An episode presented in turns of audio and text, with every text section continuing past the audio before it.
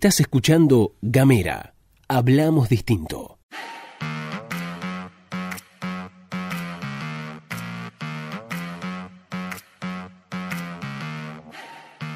Buenos días, buenas tardes, buenas noches. Depende del momento en que le den play a este mini podcast. Estamos haciendo la pastilla de Gamera. Mi nombre es Luz Escarpati. Como es habitual en las mañanas fueguinas, me acompaña Gastón Lodo. Hola, hola, hola, Luz, ¿cómo estás vos? ¿Cómo andan todos, todas las que están del otro lado escuchando la pastillita, la agenda de Gamera? Les doy la bienvenida a este miércoles 7 de agosto del año 2019 de muy buen humor, con muchas sonrisas, arrancamos todos el día.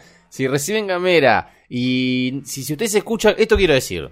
Dígalo, dígalo. Lo, lo voy a decir, porque, Dígalo. porque me, me- me- me molesta un poco. Dígalo, dígalo, lo, lo dígalo. voy a decir. Hay mucha gente que nos dice, che, yo los escucho, pero no lo reciben Gamera. Eh, Y nosotros queremos enviarte a vos, Gamera. Queremos que lo recibas porque porque vamos a empezar a largar más contenidos y te los vas a perder, te vas a quedar afuera. Te vas a quedar afuera de los sorteos también. Después más tarde vamos a contar qué estamos regalando esta semana. Así que recibí Gamera mandando un mensaje de WhatsApp al más 549 2901 502990. Dale, sumate a la comunidad, sumate a la comunidad de Gamera. A nosotros nos ayuda muchísimo que estés, poder hablar con vos, poder conocerte. Y vos recibís directamente de Gamera todos los contenidos que estamos a punto de largar. Ya iremos contando con el paso del tiempo que vamos a hacer, porque se vienen un montón de cosas y además estamos conectados. Totalmente. Recordad también que nuestras redes, arroba gamera TDF, en Twitter, en Instagram y también en Facebook. Vamos a pasar rápidamente, si te parece bien, Gastón, a lo que tiene que ver con las declaraciones electorales. Dale.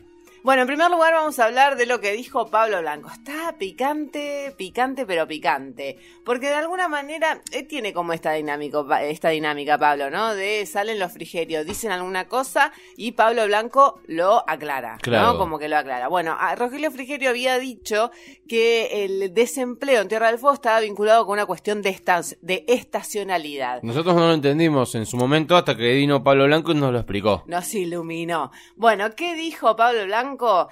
Le- mm, el gobierno anterior tuvo renovación tecnológica, ¿sí? Y tiene que ver con el cambio de, los televisores de tubo a las pantallas planas. Eso necesitó de tomar mucha gente transitoria para ese cambio de producción en todo el mundo, también en Tierra del Fuego, y así es como se generaron esto, los famosos PPD, que son los trabajadores eh, de, de planta discontinua de las fábricas, y le dice, y dice Pablo Blanco, en realidad el empleo nunca fue empleo genuino. Estuvo, la verdad, bastante, bastante picante. Hay declaraciones que recogen diferentes portales en el día de la fecha y habló, bueno, de no volver a la mentira, de no volver este al tiempo pasado, de ser un gobierno en serio, etcétera, etcétera, etcétera. Sí, dijo, lo que hay en juego son dos proyectos de país distintos. Así Desde es. ya, eso estamos todos de acuerdo. El tema de qué proyecto de país querés, digamos.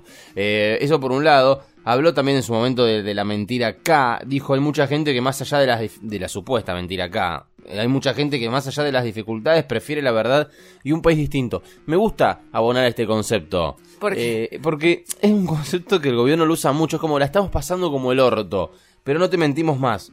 Es mentira también eso, es mentira también eso, porque el gobierno ha mentido mucho para que nosotros lleguemos hasta acá, porque eh, ayer en un momento te estaba manteniendo una, estábamos, estábamos manteniendo una- un debate, una discusión con, con una persona y planteamos esto, este tema justamente, por supuesto esa persona está absolutamente en, la vereda opuesta, pero esto de no, no, pero no se miente más. Pero ¿y cómo llegó Mauricio Macri a la presidencia de la República? Diciendo que no iba, que no iba a sacar el fútbol para todos, digamos, ¿y a qué verdad se refieren cuando dicen eso? Bueno, eh, lo que plantea Pablo Blanco, por supuesto que es oficialmente el candidato de, a senador por Tierra del Fuego de, Juntos por el Cambio, es que hay mucha gente que prefiere que, hay mucha gente que más allá de las dificultades prefiere la verdad y un país distinto. Bueno, qué sé yo.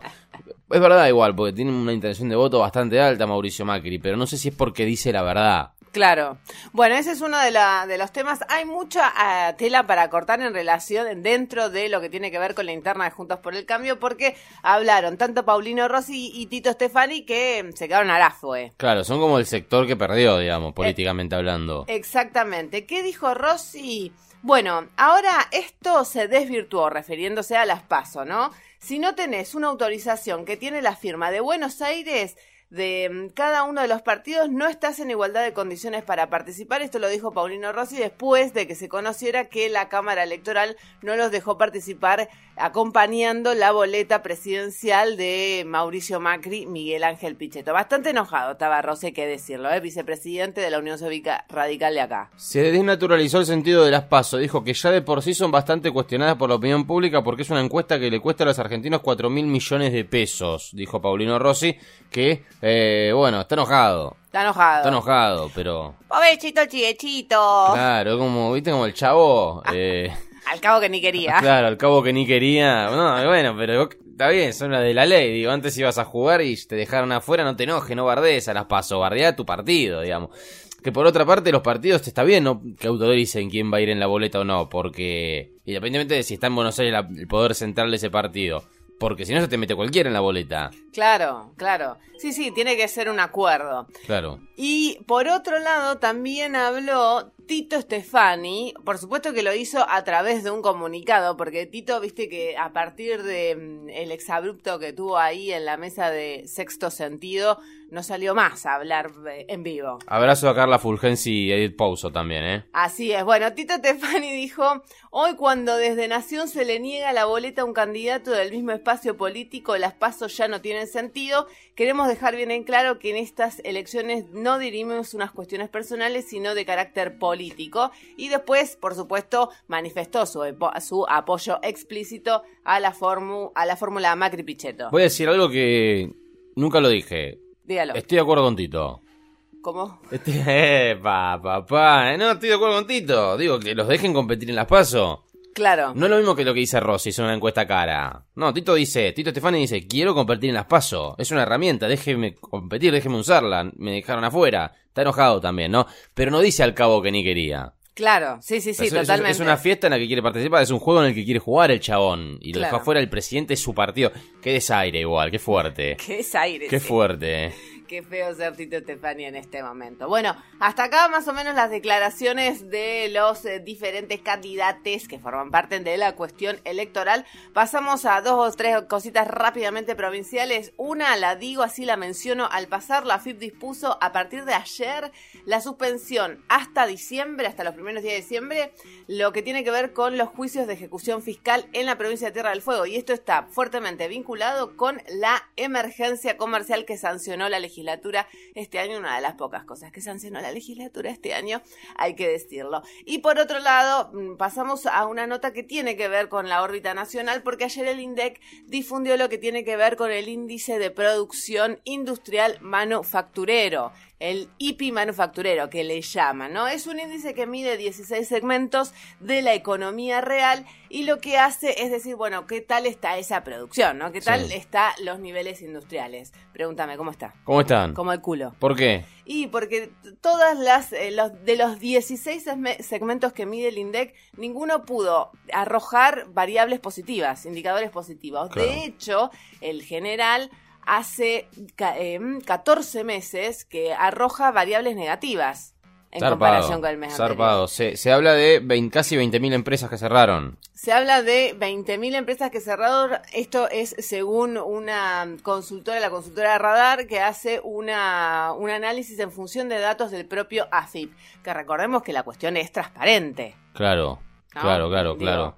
El Sí, INDEC sí. ahora es No, lo no, más sí, los números han cambiado. Los números han, han- los números ahora son los que te cuentan. Debe ser el famoso, el famoso país de la verdad que habla Pablo Blanco.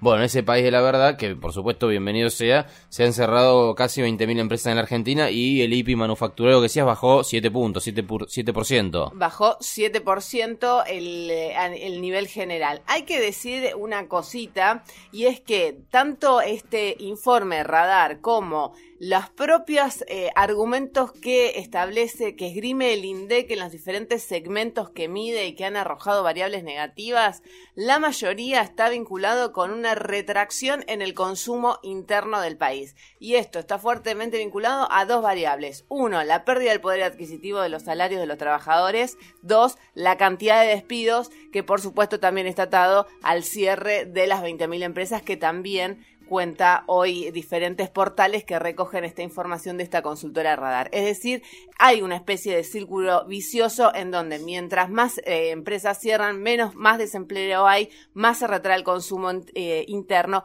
más desempleo va a haber. Y la inflación no baja. Y la inflación, por supuesto, que no baja. Porque todo este plan era en pos de que bajara la inflación. Ah, pero esa te la debo. Bien, quiere que hablemos de otra cosa porque se vienen las pasos. Estábamos hablando recién de las pasos y vamos a tocar un tema brevemente que ya habíamos hablado, que es sobre la empresa esta Smartmatic que apareció y dijo, bueno, este es el software del futuro. Con esto vamos a, dijo el gobierno nacional, la Dirección Nacional Electoral, con esto vamos a, a hacer que las elecciones, que las pasos y demás sean más eh, aceleradas, sean más transparentes y podamos tener resultados antes. Bueno, habíamos dicho la pasada que estaba muy cuestionada esta empresa Smartmatic y que le habían presentado ciertos amparos y demás por parte de la oposición porque hay dudas de que se puedan manipular los resultados en relación al escrutinio provisorio de las PASO. Sí. Eh, habló sobre esto el, apoderado, del, el apoderado perdón, del PJ, Jorge Laundau, y dijo que ellos no tienen miedo que se fragúe el escrutinio eh, general, digamos, de las elecciones, es decir, no tienen miedo al fraude lo que tiene miedo es que en las pasos se, se conozca, se manipulen los resultados provisorios de forma tal que hasta cierto horario vos tengas cierto resultado y en realidad el resultado era otro, que te lo enteraste a las 6, 7 de la mañana. Como lo que pasó en las elecciones de 2017 en provincia de Buenos Aires, en donde los titulares del día siguiente de las elecciones daban por ganador a Esteban Bullrich y a los dos días, a medida que fue avanzando la noche, ese resultado fue cambiando y a los dos días resultó ser que la ganadora de las primarias, estamos hablando, fue Cristina Fernández de Kirchner. Claro, y se trabajó todo, todo ese tiempo, hasta, la, hasta las generales de octubre, se había trabajado con que Bullrich había sido el ganador. Exacto. Cosa que no fue así. Bueno, ¿qué pasó el día de ayer? Y me parece que va a ser tema todo, tema todo el día de hoy porque todavía no tenemos declaraciones de gente del gobierno y me parece que se va a venir jugoso por ese lado.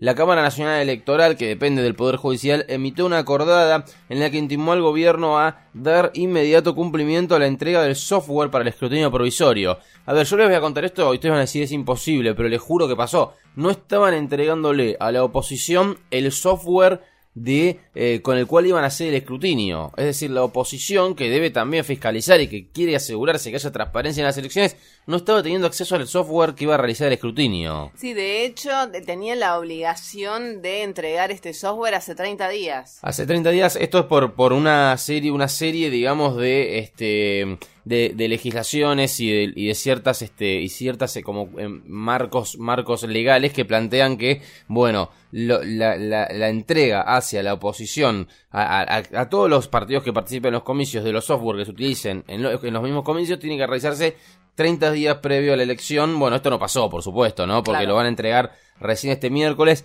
La Cámara Nacional Electoral, no, perdón, la Dirección Nacional Electoral, digo, tenés la Cámara y la Dirección. La Cámara es judicial y la Dirección depende del Gobierno Nacional ya dijo que este miércoles le va a entregar el software a eh, los partidos que lo pidieron, a los partidos, todos los partidos que forman parte de, de las PASO, que nada competir en las PASO, pero hay mucho miedo, hay no sé si miedo, digo, hay muchas dudas en torno a esto, porque hay, hay muchas dudas justamente en relación a la posibilidad de que el gobierno nacional no juegue muy limpio respecto a los resultados. Recuerden, los se, se vota, se abren las urnas, se cuentan los votos, se llenan los telegramas eh, se llena la planilla y eso se escanea en vivo en el colegio. ¿Cuál es el miedo que, y se manda al correo? Ya no se manda en físico.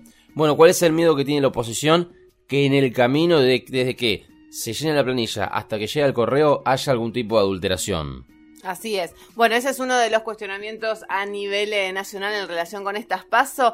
Llegamos al cierre, llegamos al final de esta patillita informativa. Como les dijimos ayer, esta semana estamos de sorteo. Le agradecemos, por supuesto, a Penny Lane, indumentaria, ropa bien, pero bien piolita. Vamos a estar sorteando una orden de compras para Penny Lane el próximo viernes. Para participar, responde la consigna al más 5492901 502990. Hoy te preguntamos. Para vos, ¿qué tan importantes son las PASO? Esto lo preguntamos en relación a que para, para, para, para Paulino Rossi no. Para Paulino Rossi no. Para Paulino Rossi es una encuesta cara, para, para otros son importantes. Bueno, para vos que estás escuchando, que estás del otro lado, ¿qué tan importantes son las PASO que las tenemos aquí a la vuelta de la esquina el próximo domingo? Así es, ahora sí nos vamos, nos despedimos. Esto ha sido todo por hoy. Escuchen una vez más en la pastillita de Gamera.